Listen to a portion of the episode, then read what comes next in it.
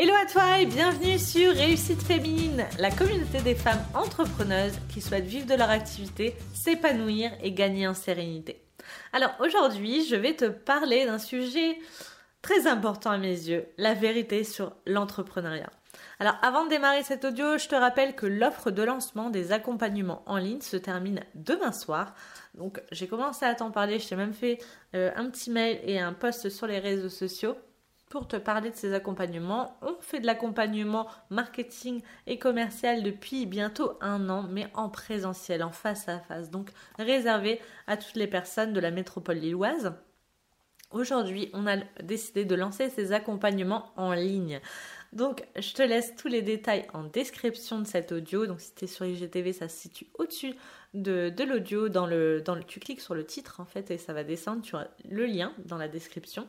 Si tu es sur la chaîne de podcast, pareil, en description, sur mon site, tu trouveras les liens euh, sans problème. Va voir euh, la, la, promo de dingue que j'ai mis en place pour ce lancement. Donc, par exemple, pour le pack euh, plan d'action, c'est un suivi sur un mois, trois rendez-vous, trois visioconférences où on va faire le point sur ton business, déterminer ton plan d'action, te guider, je vais te guider en fait sur les outils à utiliser et je vais te former à ces outils. On va mettre en place les actions qui te feront atteindre tes objectifs. Donc si tu as besoin d'une structure, si tu as besoin d'avoir un plan d'action à suivre étape par étape, jour après jour pour développer ton business, trouver de nouveaux clients et aussi gagner en sérénité et trouver ta bonne organisation, eh bien, va voir en description, clique sur le lien pour voir toute la description de ces accompagnements.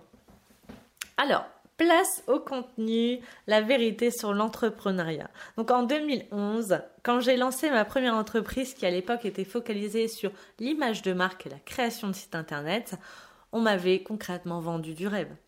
À l'époque, on entendait tous les marketeurs qui criaient haut et fort que lancer son business, c'était la liberté. Qu'une fois qu'on aurait travaillé sur son tunnel de vente, les portes célestes de la liberté temporelle, géographique, financière, hein, allaient s'ouvrir en un claquement de doigts. Ça allait être totalement le pied, hein. jour après jour, euh, j'allais faire ce que j'aime et surtout quand je veux. J'allais avoir des clients régulièrement, j'allais pouvoir travailler de où je veux puisque je faisais euh, un travail sur Internet hein, au final. Donc je pouvais être libre géographiquement. J'allais pouvoir travailler de n'importe où avec mon ordinateur sur les genoux et tout ça deux heures par jour. Avec du recul, je me dis eh, comment t'as pu croire à tout, ça, Marie? Et des milliers de personnes sont tombées dans ces promesses-là. Le but de cet audio, c'est de te dire, bah oui, tu peux être totalement libre, tu peux vivre de ton business et faire vraiment créer le business que tu veux autour de ta passion tu peux en vivre sereinement. Mais au démarrage et dans les premières années de ton entreprise, tout ne va pas être tout beau, tout rose. Et je tenais à t'en parler, la réalité de l'entrepreneuriat aujourd'hui et certains choix que tu peux faire plus que d'autres. Point numéro 1, je voulais te dire que quand tu vas devenir entrepreneuse, il faut que tu prennes conscience, que tu vas changer de métier. Car oui, entrepreneuse, gestionnaire d'une entreprise, c'est un job à part entière. Il ne te suffit pas uniquement de faire tes dossiers clients et puis c'est tout. Ça, moi, j'en avais pas du tout conscience quand, je me suis lancée que j'allais devoir jongler entre différentes casquettes. Celle de chargé de projet, commercial, comptable, juriste, chargé de communication, community manager, manager, euh, gestion de la relation client, organisatrice d'événements, chargé de recrutement, etc., etc., etc. Tu vas vite te rendre compte que tu vas passer plus de temps à être chef d'entreprise qu'exécutante dans ta compétence. Tu vas passer plus de temps à gérer ton entreprise que euh, pratiquer ta passion au quotidien. Donc prépare-toi à ça. Si tu n'as pas encore créé, demande-toi vraiment si tu es capable de gérer toutes ces parties-là, toutes ces facettes. Demande-toi si tu en as envie. Et si tu as déjà créé, que tu n'aimes pas ça, eh bien, dis-toi que tu peux déléguer énormément de choses. Tu peux déléguer ta partie commerciale, ta partie comptable, ta partie juridique, euh, ta partie community manager, etc., etc. Tu peux déléguer énormément de choses et te focaliser euh, sur ce que, euh, bah, dans le, domaine dans lequel tu apportes de la valeur. Donc, pense bien à ça. C'est la réalité du chef d'entreprise, c'est qu'à un moment donné, on fait beaucoup plus de gestion que d'exécution de notre compétence. Alors, point numéro 2, je voulais te parler de euh, auto-entreprise, micro-entreprise. Parce que c'est pas forcément le meilleur statut.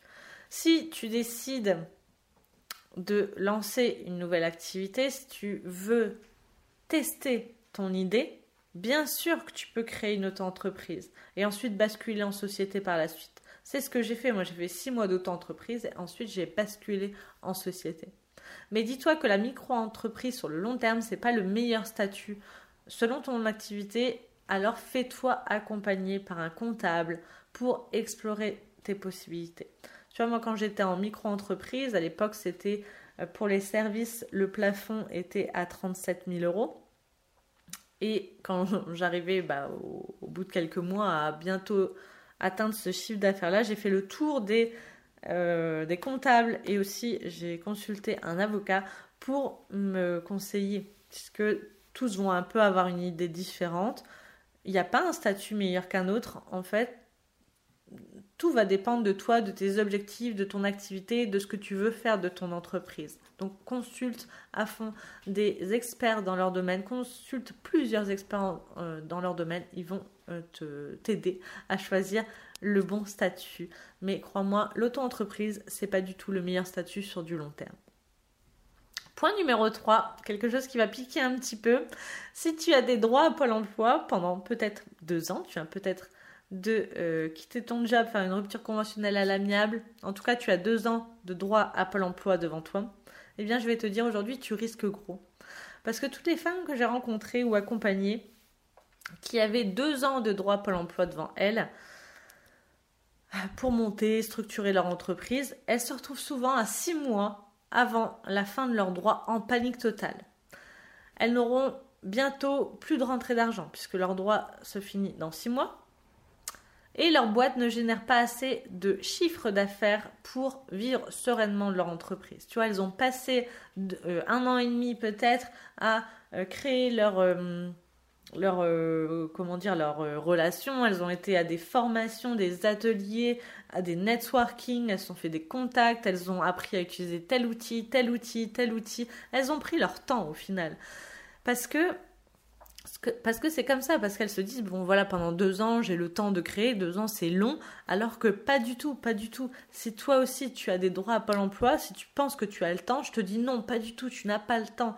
Si tu veux en vivre, tu dois planter des graines dès maintenant. Et planter des graines, c'est pas aller à des euh, networking et apprendre des, des outils comme ça à droite à gauche. Planter des graines, c'est commencer à créer ta stratégie dès le premier jour, mettre en place les outils, tester encore, encore, encore, et au début charbonner.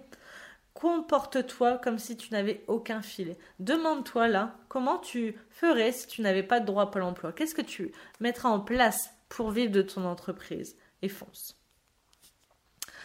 Ensuite, euh, petit point sur les états émotionnels. Donc au fil des jours et parfois dans la même journée, tu euh, vas passer par plusieurs états émotionnels.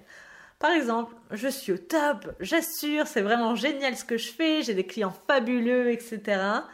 Le lendemain, putain, c'est la merde. Oh, je suis nulle. J'y arriverai pas. Oh, je vais me planter. Le lendemain, wouh Quelle énergie de dingue Je vais gravir les étapes, je vais déchirer mes objectifs. Le lendemain, putain, je suis stupide ou quoi? Le monde entier s'aperçoit que j'ai aucun talent. Donc, c'est tout à fait normal de passer par ces étapes, de passer par ces états émotionnels Parfois même, ce sera dans la même journée et c'est ok.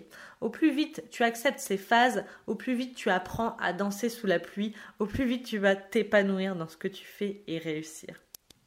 Donc voilà un petit peu, c'était les étapes que je voulais te...